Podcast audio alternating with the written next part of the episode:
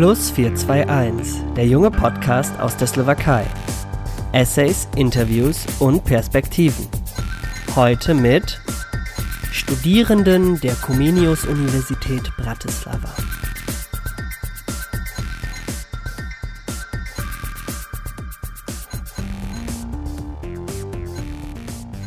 Hallo und willkommen.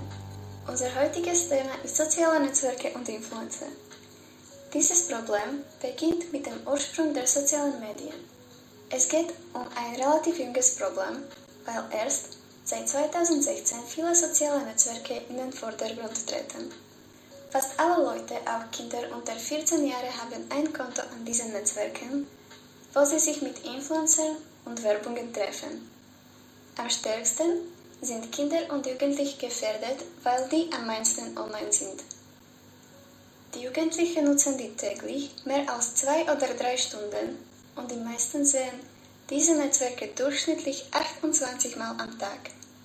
Das könnte ein höheres Risiko für psychische Erkrankungen haben. Am meisten sind es Depression, Minderfertigkeitskomplex und Essstörungen. Mit dem Ankommen neuer sozialer Netzwerke ist auch ein neuer, neuer Beruf, Influencer, gekommen. Der Begriff kommt aus dem Englischen und bedeutet jemanden zu beeinflussen. In der Studie Spotlight Influencer 4.0 von dem Marktforschungsinstitut Wavemaker war erzählt, dass Influencer eine Person ist, die mittels sozialer Medien verdient Geld. Sein Arbeitsinhalt ist Produktwerbung und Sponsoring.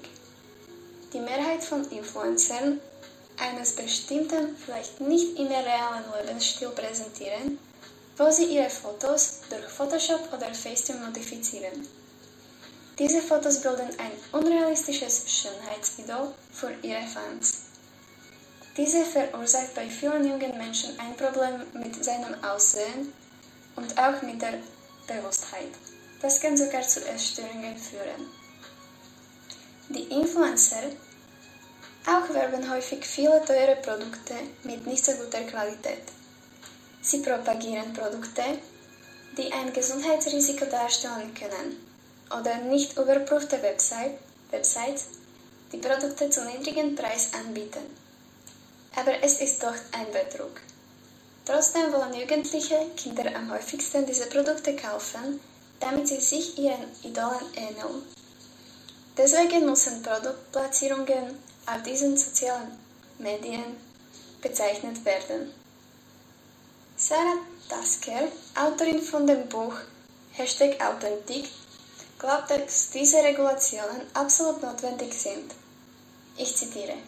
Viele Influencer sind junge Menschen ohne formelle Qualifikation. Es gibt viel Lärm und wenige Richtlinien da draußen, aber die Regeln zeigen, dass viele Inhalte der Influencer zu Frustration führen. Zitat Ende. Natürlich wirken sich nicht alle Influencer negativ auf Jugendliche aus. Es gibt auch viele, die nutzen soziale Medien, um anderen zu unterrichten oder unterhalten.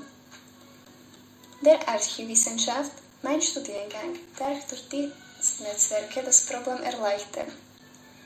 Die Archive verfügen über viele interessante historische Fotos, Videos und Dokumente.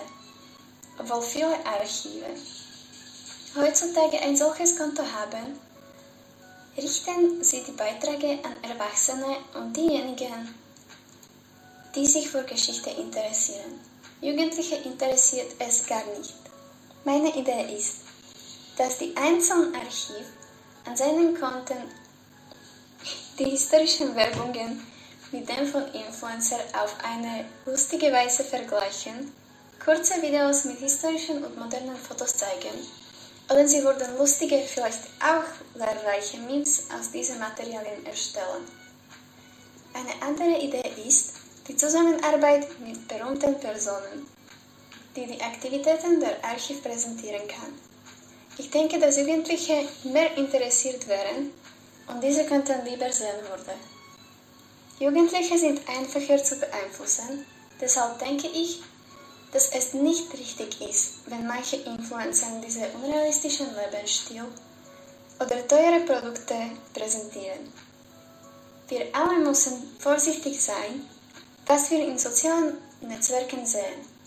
Die Kinder oder Menschen im Allgemeinen sollen weniger Zeit auf diesen Netzwerken verbringen. Vielen Dank für Ihre Aufmerksamkeit und auf Wiederhören.